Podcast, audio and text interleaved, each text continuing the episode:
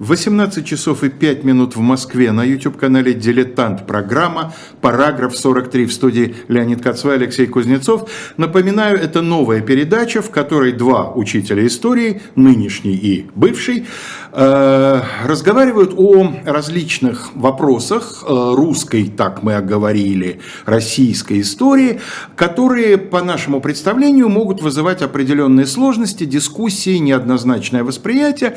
Говорим о том, в чем, собственно, эти сложности заключаются, как можно о них говорить с детьми и не только с детьми, поскольку программа наша рассчитана э, далеко не только на школьников и даже, как нам кажется, в основном не на школьников. Большое спасибо всем, кто в чате нас приветствует. Мы тоже рады, что вы с нами. И вот Татьяна Шатова пишет, обожаю эту эпоху. Орда сыграла положительную роль, все-таки думается мне. Ну вот мы об этом сегодня тоже поговорим.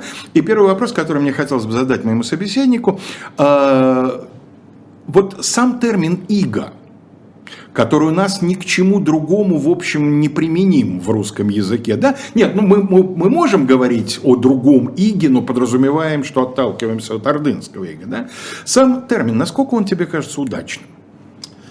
Ну, видишь ли, вообще в переводе иго означает ермо. Э, то есть э, то, что как бы давит сверху, Э, то, что превращает того, над кем это иго установлено, в раба.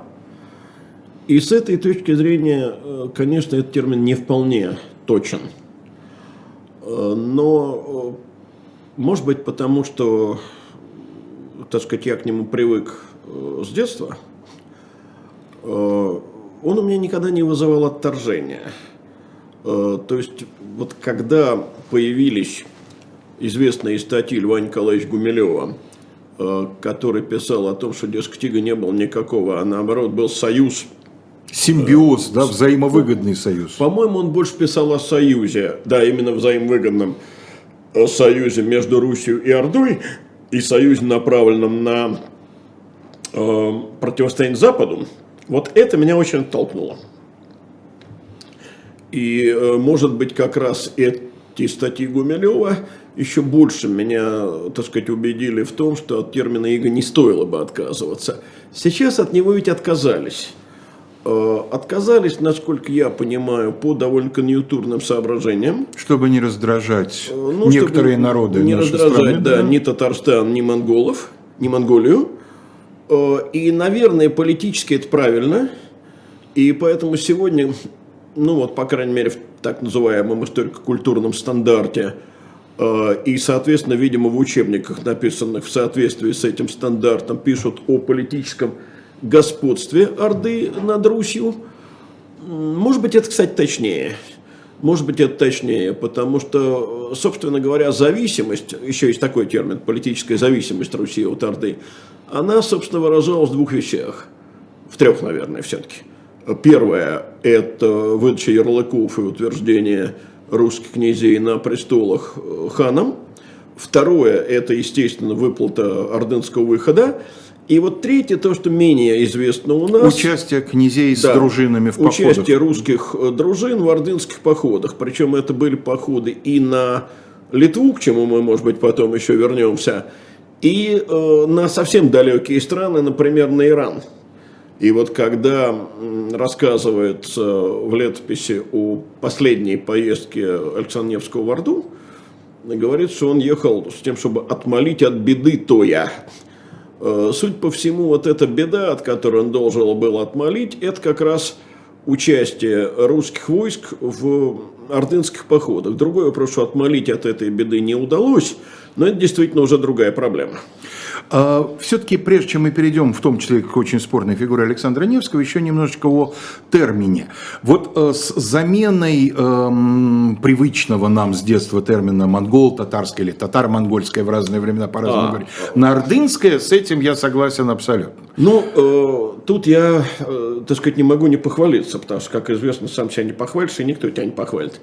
Э, вот э, мы, э, когда с Андреем Львовичем Юргановым писали учебник, это был 90-93 годы, в это время первый учебник был написан, мы от термина татар-монголы отказались на отрез. И Хотя это еще не было мейнстримом в то время, да? Ну, Везде мы знали, писали. мы знали, что наука этот термин не поддерживает, это во-первых. Во-вторых, мы понимали, что он по сути своей ошибочен, потому что э, как только говоришь о татаро-монголах, можно лоб сломать об стену, но доказать, что это не те татары, совершенно невозможно. И я, например, просто очень хорошо помню, как когда еще до всякого изучения истории, в третьем классе я был, и мы э, читали такие, даже в учебнике, не в учебнике эпизодических рассказов по истории СССР, а еще в книгах для чтения были какие-то рассказы там про Ивана Калиту, Дмитрия Донского и так далее. А у меня был одноклассник, мальчик э, татарин, и ему, надо сказать, пришлось очень несладко в эти недели. И мне совершенно этот опыт повторять не хотелось, поэтому мы долго думали, какой термин избрать. И пока мы писали, скажем, о нашествии Батыя, мы писали монголы. А когда речь шла уже о господстве, об Иге, у нас там есть этот термин то мы предпочитали писать об ордынцах, потому что Орда – это очень сложный этнический конгломерат, в котором монголы играли, кстати, роль незначительную. Они были только на... На самом верхнем Наверху, уровне. да. Вот верхушка была монгольская. А в основном это тюркский, так сказать, субстрат, преимущественно половецкий, ну или э, как куманы э, на западе их называли, половцы, кипчаки, вот кипчакский в основном элемент. Ну, там и финно-угорские народы по Волжье вовлекались, Были, насколько я да, понимаю, но во всё преимущественно это. население Орды тюркское. Э, Вот. И волжские булгары были, конечно. И мы предпочли термин ордынцы. Э, Вот, э, поэтому с этим термином мы работали давно, а вот что касается термина «иго», ну, понимаете, в чем дело? Есть еще вот какое, вероятно, объяснение. Когда мы говорим политическая зависимость Руси от Орды или политическое господство Орды над Русью, сколько слов мы произносим? Ну да, 4-5. Да, а иго это одно слово, причем короткое. И оно в этом смысле оказалось очень таким удачным вот с точки зрения языка. Я А, столкнулся... Так оно появилось, насколько я понимаю, в 17 веке, благодаря польским историкам, кажется, это Ян Длугач. Длугач, Длугач, Длугач. Да, мгм. я больше привык, кстати, к произношению Длугач. Э, Вот, э, насколько я понимаю, это совершенно не случайно, этот термин появился. Э, Дело в том, что э, поляки должны были продемонстрировать, что Русь это, в общем, не, ну, Россия, не вполне европейское государство. Тартария, да, как на картах Да, да, обозначалось. это была такая э, игра политическая, терми- терминология это не историческая, а политическая. И она нужна была именно для того, чтобы вот Россию, так сказать, оттолкнуть в азиатчину, как мне представляется. И связано это было, конечно, с тем, что Россия и Польша тогда интенсивно соперничали за западно-русские земли, э, Смоленщина, Белоруссия и так далее. Я столкнулся с тем, э, вот в период работы э, школьным учителем, э, что очень многие дети, причем они явно это приносят, конечно, и из книг, и из семьи, и из чего-то еще, воспринимают иго как оккупацию. И, собственно, это касается не только детей. Поскреби русского, найдешь татарина, говорим мы, имея в виду, что вот стояли татарские гарнизоны, и русские женщины вы, вынуждены были им уступать, скажем так. Да? На самом деле ничего похожего особенно по прошествии первых двух десятков лет, мы не наблюдаем, насколько я понимаю. Нет, ну, э, понимаете, дело в том, что вообще в каком смысле это правильно. Э, Но только к ордынскому господству это не имеет прямого отношения. Э, То, что между русскими и тюрками, вот широко тюрками, конечно, было много, э, так сказать, связей, и от этих связей рождались э, дети, это совершенно очевидно, и, естественно, достаточно вспомнить хотя бы русских князей. Э, Того же Андрея Боголюбского, у которого абсолютно Я хотел сказать, тю- да- да, тюркская, даже внеш... монгольская даже Браки внешность. с половецкими княжнами и Да, выдача... а- об этом я и Да, говорю. да. И, наверное, это было не только у князей, но могло случаться, хотя в меньшей Особенно степени и полосе, у дружинников. конечно. да. конечно. Но что касается оккупации, это, конечно, не так. И объясняется это очень банально. Дело в том, что монголы степняки, в лесной полосе они не жили. И вот известная история о том, как монголы ходили на Новгород, и 100 верст или около 100 верст не дошли, и от Игнач Креста повернули на юг – ее традиционно как объясняют? Ну, объяснение номер один. Новгород откупился? Э, нет, такого объяснения я, кстати, ни разу не слышал. Я встречал. Я не видел ни разу. Что выехало на встречу посольства Нет, нет, мне не приходилось видеть. Э, первое объяснение э, погодное, так сказать, погодно-климатическое. Залезли в грязь? Да, была такая распутица, что не дошли. Напомню, и, что это весна, да? Ну, да, конечно. И это, кстати, очень похоже на истину, потому что Распутица в тех местах такая, что современный самосвал садятся... Э, на, на, на, на, на обе оси, да. Да, не то, что на оси, а иногда по ступеньку, на, по которой, так сказать, водитель выходит из кабины. А монгольская лошадь, между прочим, 133 сантиметра в холке. То есть она садилась в эту грязь по брюхо. Ну и бескормится. Мало того, что распутится, но еще да, кормить ну, этих лошадей. Бескормица мало влияла на Э, монголов, потому что у них и воины, и лошади э, питались сухим кормом, который они, э, так сказать, везли с собой. Второе есть объяснение, мало правдоподобное. Оно очень, так сказать, лестное патриотически, но оно очень, к сожалению, мало правдоподобное. Вот в прошлый раз мы упоминали книгу Грекова и Шахмагонова угу. из серии «Мир истории». Там как раз это встречается. Значит, речь идет о том, что монголы уже к тому времени понесли большие потери, Новгород город многолюдный, и они как боялись там потерпеть а неудачу да. при столкновении с новгородцами. Это совсем не похоже на истину, потому что монголы к тому времени ни разу не терпели э, неудачи, и мы знаем, какие у них были удачи э, через год и через два, поэтому это маловероятно. Но есть еще одно объяснение. Э, и, помню, я немножко говорил об этом в прошлый раз.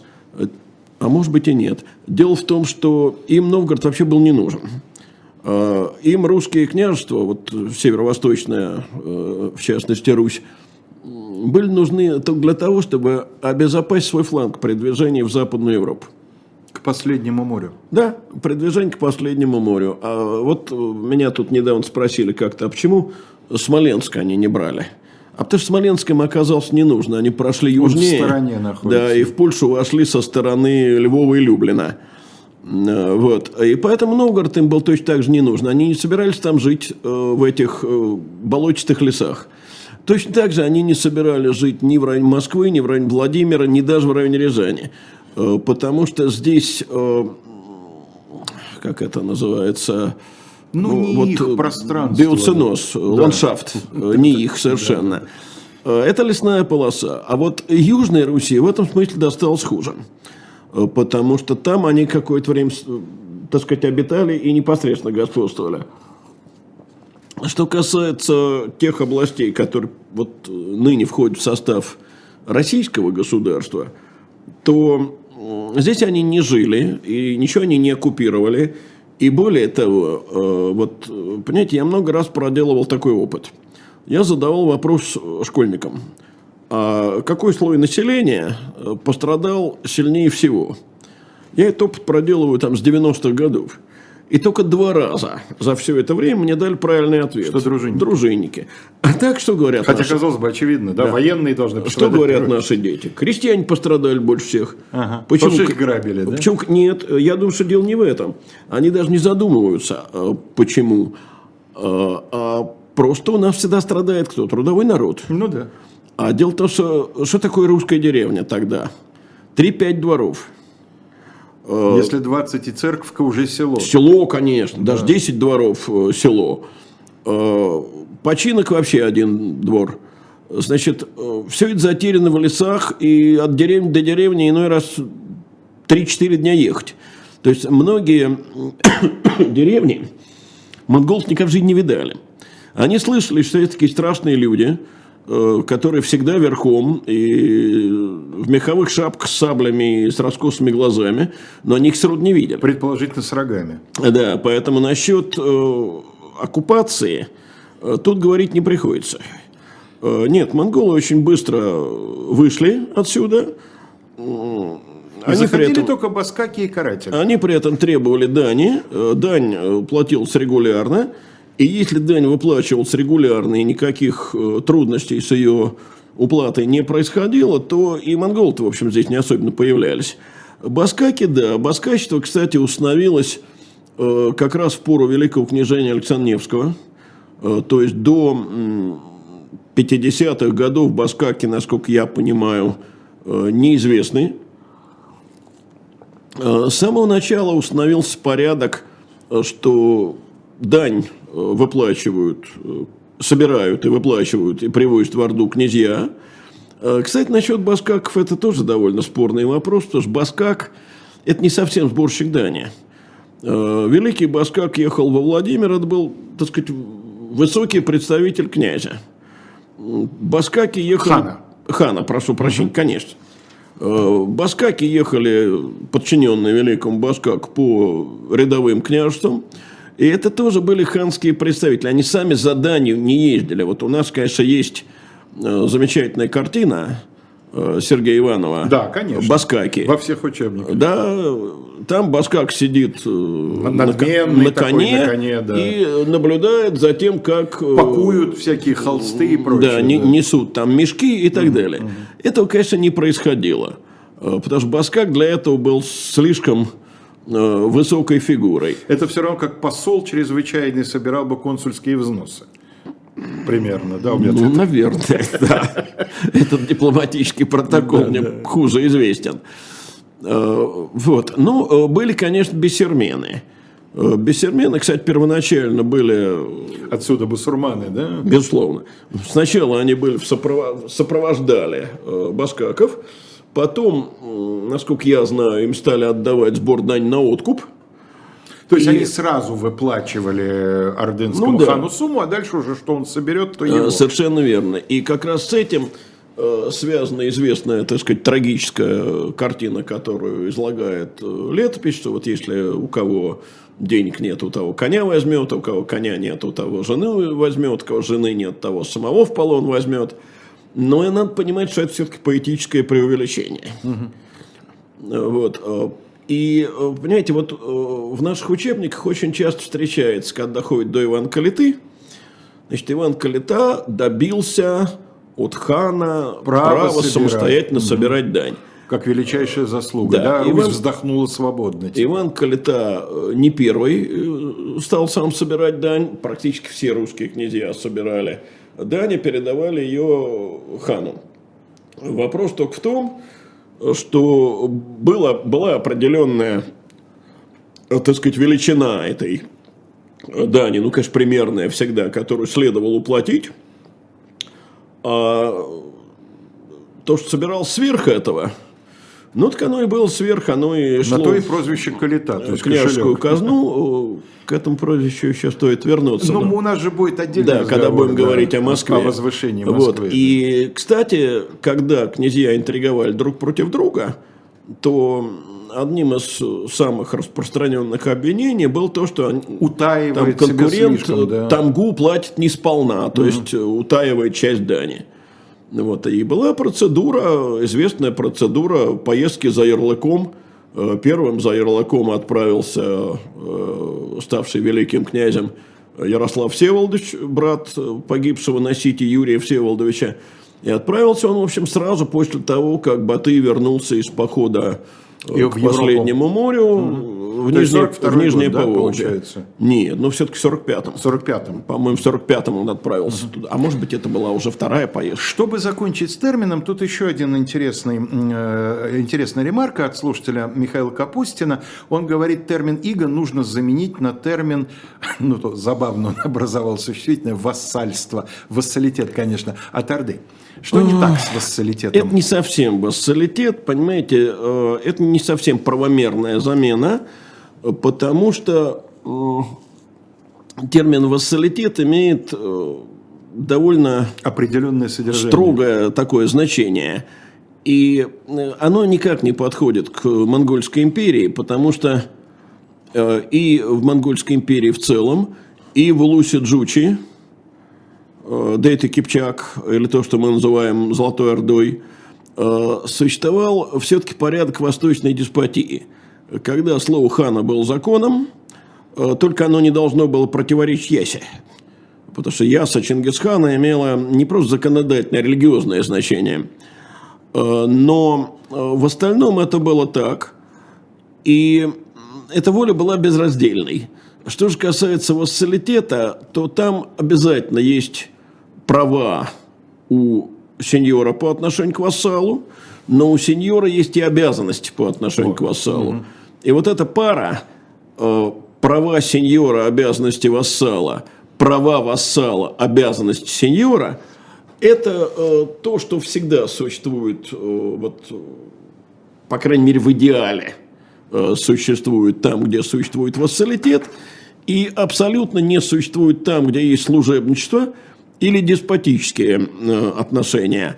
А в ситуации с Ордой э, положение другое. Э, дело в том, что хан был волен в жизни и смерти любого э, сановника своего государства, и точно так же он был волен в жизни и смерти любого русского князя. Потому что русские князья были, в общем, такие же, просто региональные, сановники этого государства. Есть несколько эпизодов ну, один из них, так сказать, абсолютно трагический, и в то же время, как это ни странно, э, он довольно фарсовый. Вот э, в Москве, в Замоскворечье, э, есть такой Черниговский переулок. И там стоит церковь, кстати, очень красивая, по-моему, в 17 века, такая с ярусами закомарных перекрытий. Э, церковь то есть э, добарочная еще, да? Или, или уже барокко? Нет, конечно, добарочная. Mm. Это э, именно 17 век, такая середина, наверное, 17 mm. века. Эм, церковь Михаила и Федора Черниговских. Князь Михаил Всеволод Черниговский Э, ну, во время нашествия Батыя он бежал в Венгрию. Э, в 41-43 годах он княжил в Киеве. Э, потом вернулся в Чернигов и в 46 году поехал за ярлыком на Черниговское княжение. И в Орде ему предложили пройти между двух огней.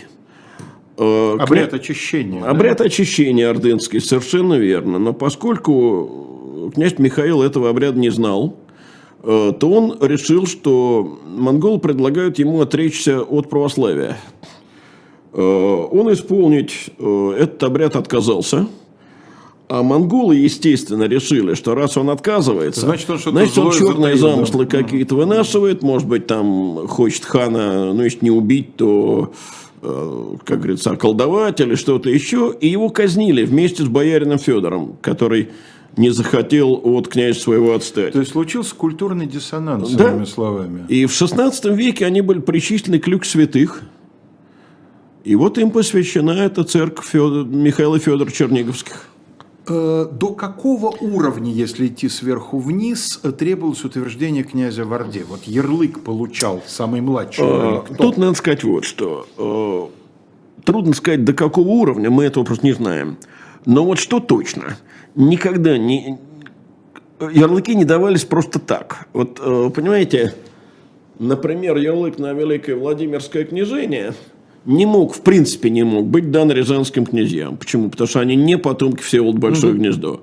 Э, то есть, предположим, э, получить ярлык, ну, скажем, черниговскому князю на Суздаль или там Нижегородскому князю на Ярославль было невозможно. Э, эти ярлыки, если не брать великое княжение, давались, соответственно, вот представителю того или иного рода.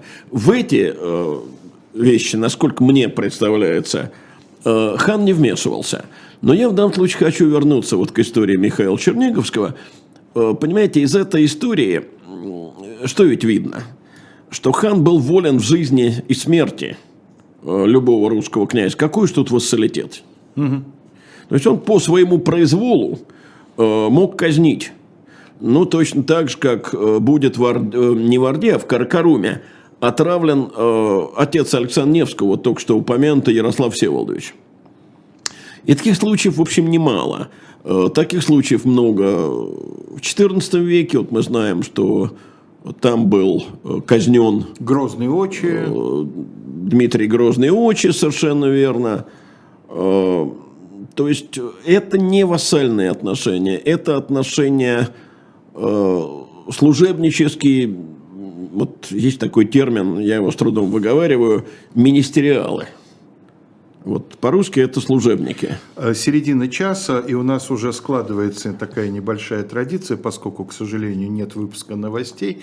Мы в середине часа напоминаем про наш э, магазин «Shop Diletant Media». И, э, в частности, там, помимо множества всяких новинок, книг, свежих выпусков журнала «Дилетант», там продаются и, как мы их условно называем, исторические выпуски журнала «Дилетант». Вот те, так сказать, плакаты, обложки, которых вы видите, у меня, у моего гостя за спиной. И в частности, я напомню, что мы делали несколько выпусков, так или иначе связанных с ордынской тематикой. Да, вот в феврале прошлого года Русь Орда. Э, был у нас в свое время выпуск, посвященный империи Чингисхана. Так что посмотрите, вполне возможно, после нашей сегодняшней передачи вам захочется что-то из, из старенького купить и э, прочитать, если у вас такой возможности не было. Давайте к Александру Невскому. Сейчас, подожди, да. я вот закончу мысль. Дело в том, что поскольку князь оказывался полностью в зависимости от ханской воли, то он э, такую же модель отношений старался воспроизвести и, так сказать, под собой. Э, деспотизм э, на Руси не следствие ордынского завоевания. Это, кажется, плод собственной истории. Мы говорили в свое время о том, что еще при Андрея, Андрея Боголюбском это формировалось. Но этот, э, это деспотическое начало с приходом Орды, как мне кажется, редко усилилось. А, Какова роль во всем этом Александра Невского? В прошлый раз мы много говорили о том, что ни в коем случае не надо вкладывать деятелям 12, 13, 14 веков в головы современные представления. Тем не менее, это настолько общий момент, что просто куда бич Ну, понимаете, здесь история такая. Э, значит, я вот э, уже упоминал э, поездку Ярослава Всеволодовича в Орду да, это, конечно, вторая его поездка. Эм, значит, первая поездка была в 43-м, вот после возвращения э, Батыя из похода западного. Значит, я все-таки не так уж не прав. Да, да, да, да, да. Но вот, в 45 году он едет туда вторично э, по вызову хана, а оттуда его отправляют э, в Каркарум. Дело в том, что надо иметь в виду, что Орда... Э, Уточним, потому что не все представляют Каркарум примерно это далекая это. столица э, монгольского Кагана. Находился она, видимо, в пределах э, современной Монголии. То есть это ну, путешествие месяца три, ну, практически а то через всю Евразию. Да, да конечно. Почти.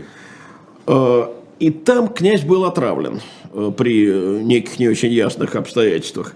Э, совершенно очевидно, что отравили его там потому, что там он казался ставленником Батыя. Дело в том, что между Батыем и тогдашним Каганом, его двоюродным братом по имени Гуюкхан, э, были совершенно отвратительные отношения. Э, они начались еще в то время, когда... Термин Каган, давай говорим, что же он не очень на слуху, наверное. Каган – это верховный титул монгольского владыки. Первым э, среди монголов его получил Чингисхан.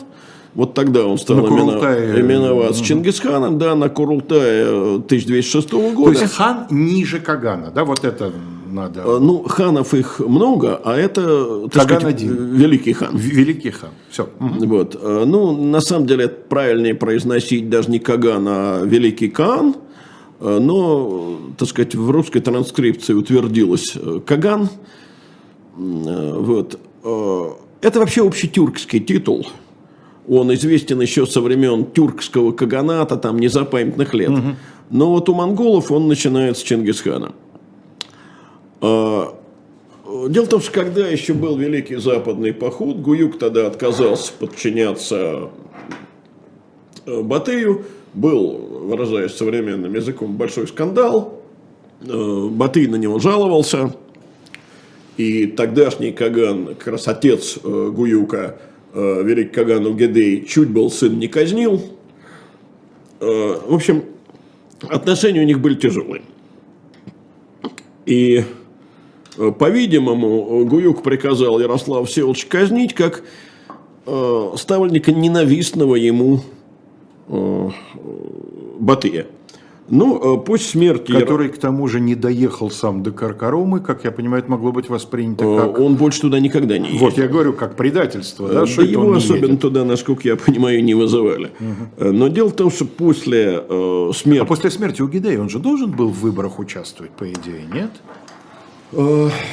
Или это тоже сомнительный Я, сюжет? честно говоря, не знаю, вот как проходила процедура этих выборов. Может быть, был какой-то его представитель там. Потому что, если я не ошибаюсь, необходимость ехать в Каракарум использовалась как повод для прекращения Великого Западного похода. Ну, во всяком случае, смерть э, Угидея. Смерть Угидея, да. Использ... Была таким образом использована, да. Э, так вот, после смерти э, Ярослава Всеволодовича, э, два его сына старших, это Александр ну, мы его называем условно Александром Невским, хотя понятно, что термин Невский появится только в XVI веке в степенной книге.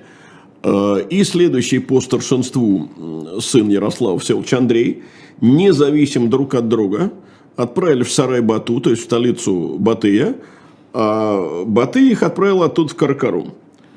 Э, Почему? Почему он их от... Ну, потому что э, вообще ярлык на Великое княжение по тогдашнему стандарту э, Батый выдавать не мог. Э, такой ярлык мог выдавать только Великий Каган. Угу. И они должны были, так сказать, в Каркаруме э, этот вопрос решать. Э, к тому времени Гуюк умер. И правила в Орде женщина – вдова э, Гуюк, которую звали Агульгамиш. Э, значит, она утвердила на Великом княжении, как это неудивительно прозвучит, обоих. Э, Александру Старшему, в общем, вполне в древнерусской традиции достались Киев и Новгород, а Андрею Владимир. ну, Киев – мать городов русских. Но дело в том, что в то время Киев был разорен совершенно, и по свидетельству... После Батыева похода. Да, конечно, да? и по свидетельству плана Карпини, европейского путешественника, э, там, который до Каркарома доехал как да, раз. там оставалось Батыя. едва ли 200 домов. Угу. И, по-видимому, Александр с самого начала был таким разделом недоволен. В Киев он даже не заехал. Он сразу отправился в Новгород. Э, а дальше происходит следующее – значит, вот великий князь Владимирский Андрей Ярославич вступает в династический брак. Он женится э, на дочери галицкого князя Даниила Романовича, э, который к тому времени над всей Юго-Западной Русью, то есть над Волынью и Галицией, свою власть восстановил. В Орду уже успел съездить. Это сын Романа Галицкого. Конечно. И участник, кстати, битвы на Калке.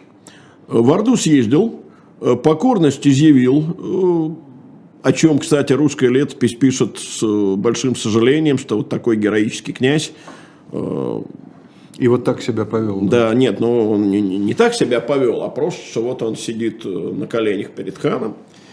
Вот, и, но тут э, загадка, потому что э, ряд историков предполагает, и, видимо, не без основания, что Даниил и Андрей э, не просто так заключили этот династический брак – что они, возможно, при этом вынашивали какие-то антиордынские замыслы.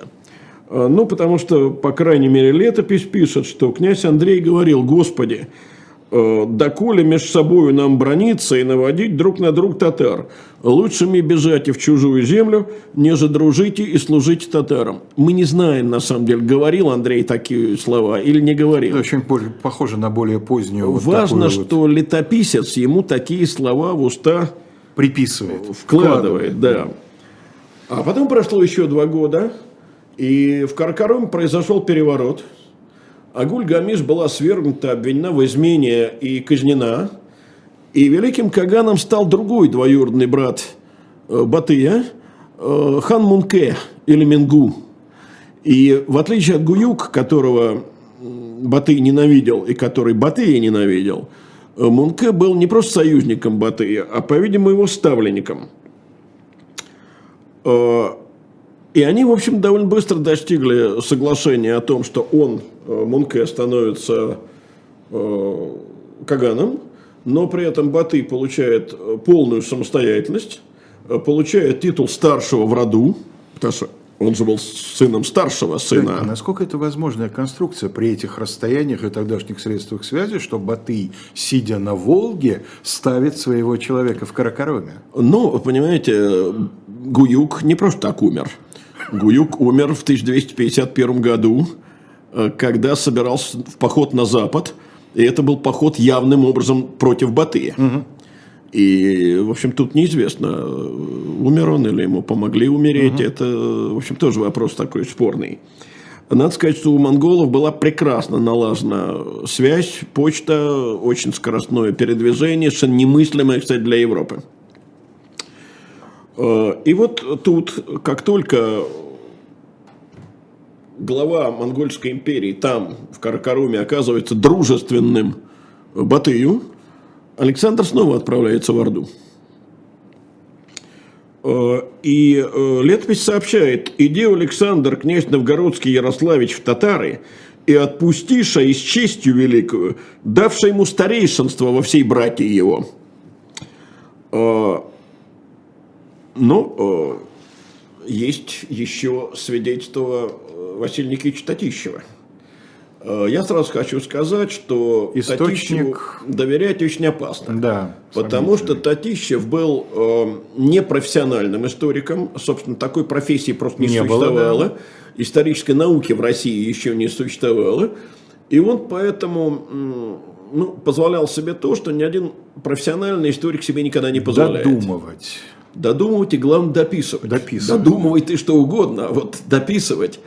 Э, так вот, он ссылается при этом на Иоакимовскую летопись, которая хранилась у него дома, погибла во время пожара, до нас не дошла, и, соответственно, вот на основе этой летописи он утверждает, что Александр жаловался э, в Орде э, сыну Батыя Сартаку на якобы своему побратиму. Ну, это... Скорее насколько, всего, апокриф, да? Это, насколько я понимаю, вообще идет от историка куда более позднего, а именно от Льва Николаевича Гумилева, вот эта вот легенда о побратимстве.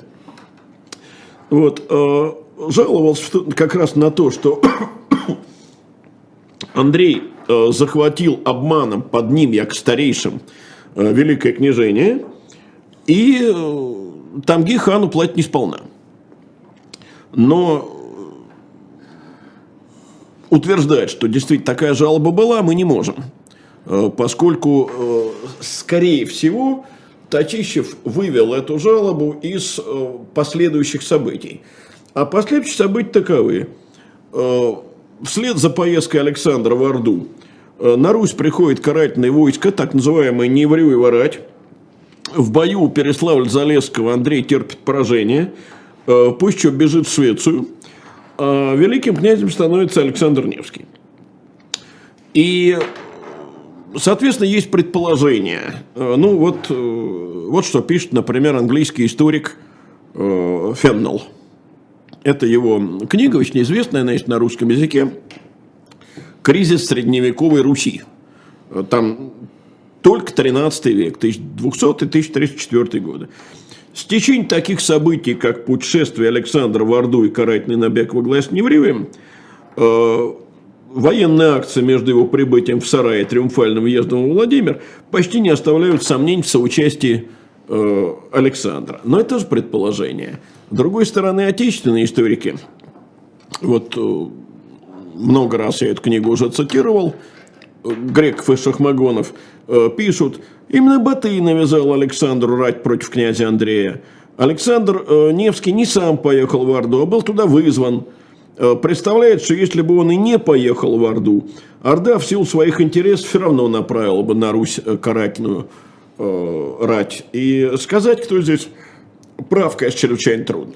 Почему вот эта конструкция гипотетическая, мы не знаем, существовала она или нет, но она могла существовать, да, объединимся, выступим против.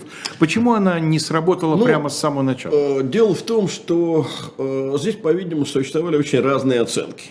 Вот, ну, историки и и не историки, а просто любители истории, которые склонны, так сказать, апологетир, апологетизировать Александра Наверное, Невского, да. они говорят о том, что он понимал, что сил для сражения с Ордой нет, э, понимал, что если Орде противостоять, то это приведет только к новым карательным набегам, и, э, более того, стремился, э, так сказать, минимизировать эти набеги и тем временем собирать рати.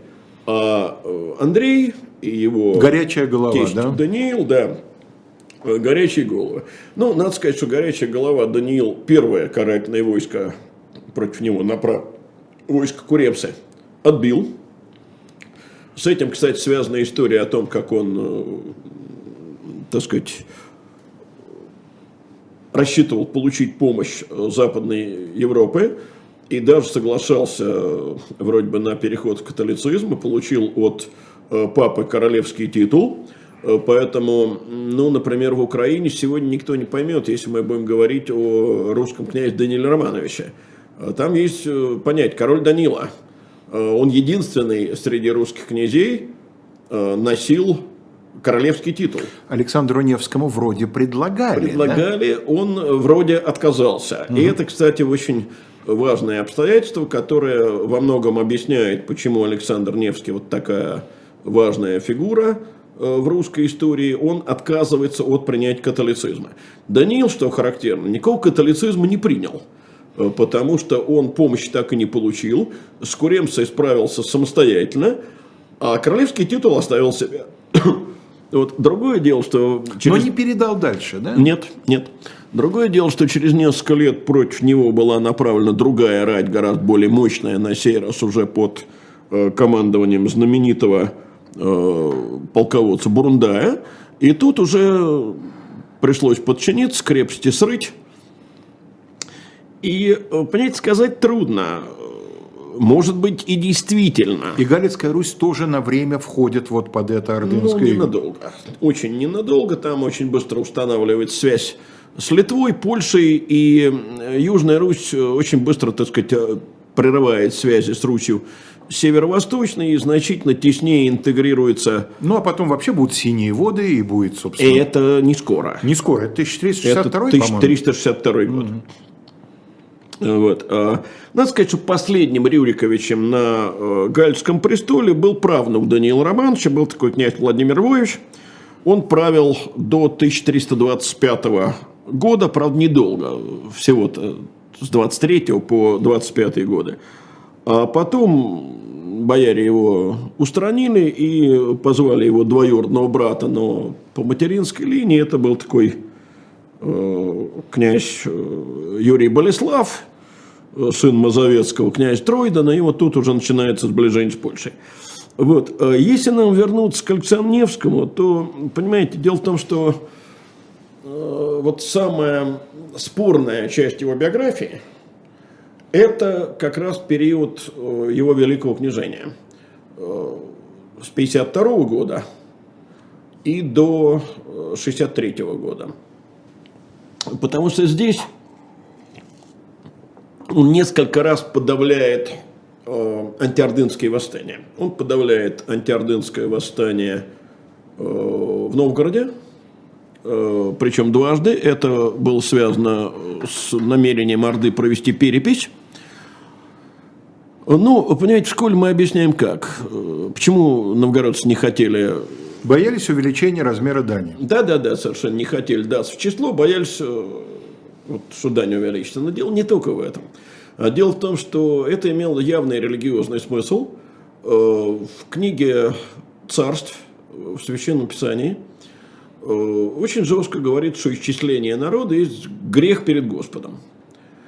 И, кстати, вот некоторые, ну, так сказать, позиции церкви современные, ну вот, например, помните, когда ННН вводили, церковь Конечно. очень по этому поводу, Конечно. скажем так, нервничала. А не, некоторые верующие нервничают до сих пор. Да.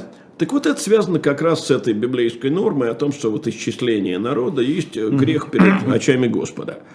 Э, вот. Э, ну и э, восстание в Новгороде было подавлено, причем очень и очень жестоко, с урезанием носов и языков, и выкалыванием глаз. И, ну, понимаете, я, в общем, честно признаюсь, что я не люблю Льва Николаевича Гумилева как автора. И вот тут есть одна, одна из причин, вернее, моей, этой моей нелюбви, связана как раз с этой историей.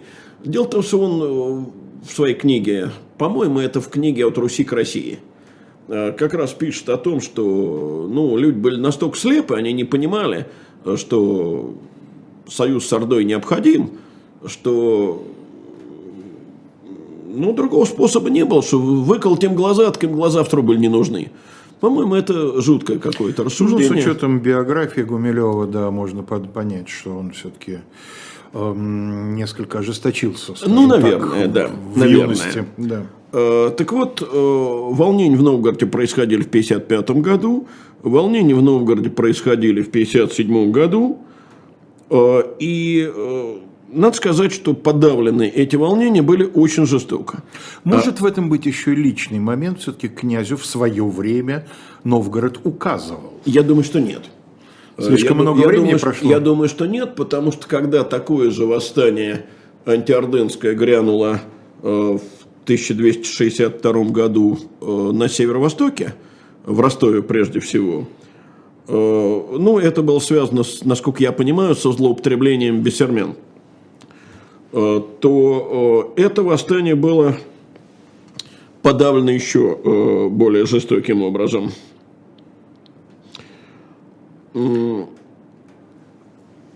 И вот здесь возникает вопрос, понимаете, ну, с одной стороны, у нас Александр Невский – это абсолютный, так сказать, герой русской истории. Э, и поэтому его, так сказать, карательная акция надо оправдать. И тогда вступает э, вот эта логика, о которой я уже говорил, что малым насилием предотвратить большое насилие, ордынский карательный поход. Другая логика, вот та, которая придерживается Феннел, это, так сказать, предательство. Я думаю, что это неправильно ни то, ни другое. Потому что, когда мы говорим о предательстве, мы переносим в 13 век Наши нынешние нормы 21 да. века, и, и его, главное, не нормы даже, а представления. А у князя не было этих представлений. У него не было ни представления о... Долге сказать, перед нацией. Долге да. перед народом, ни понятия об общерусском патриотизме, о чем мы говорили в прошлый раз. Он занимался укреплением своей власти. Да, под ханом.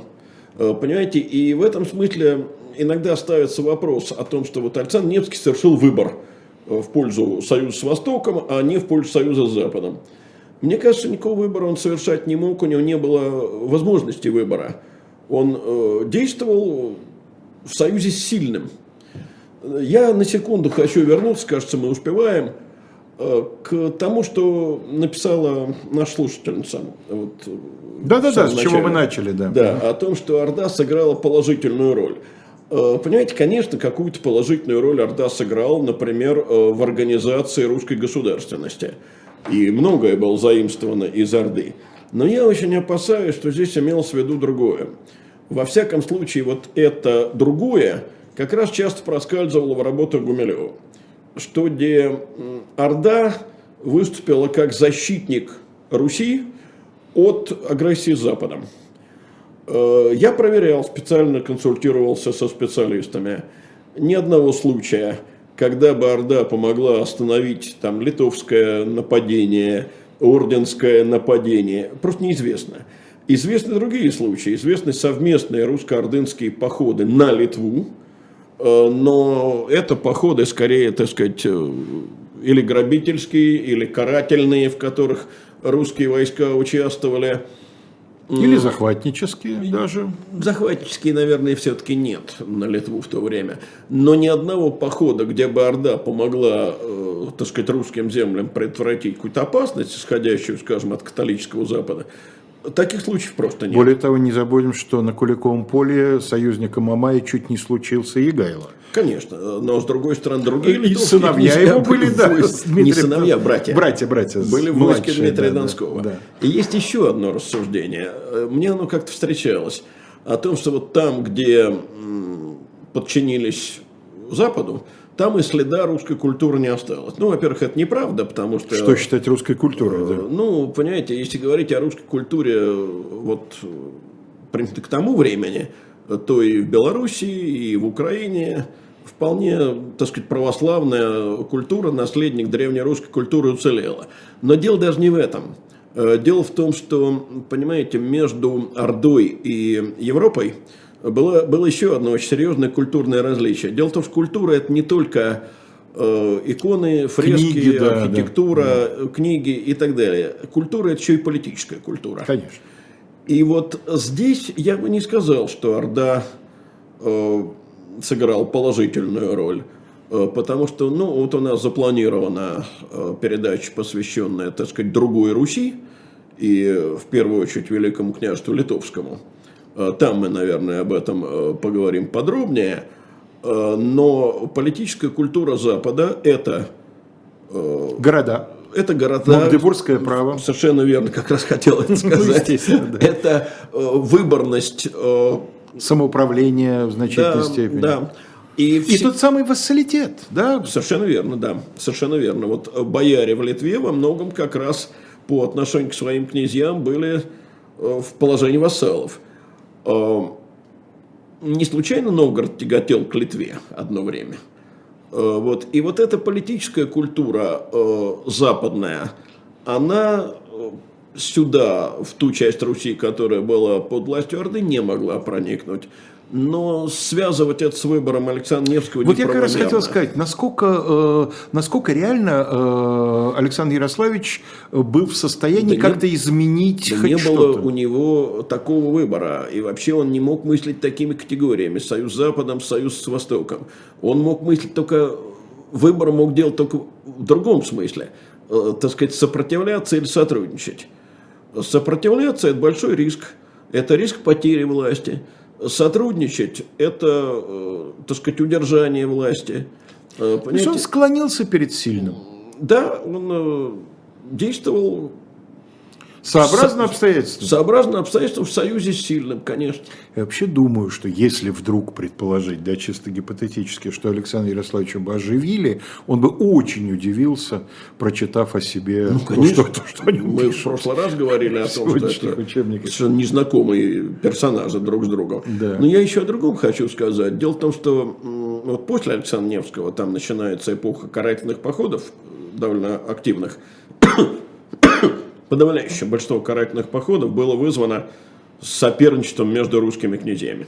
Это они приводили э, ордынцев, э, скажем, та же, вот самая страшная из всех ордынских ратей, э, рать 1293 года, она совершенно однозначно была вызвана соперничеством между старшими сыновьями Александра Невского, между э, Дмитрием Переславским и Андреем Городецким.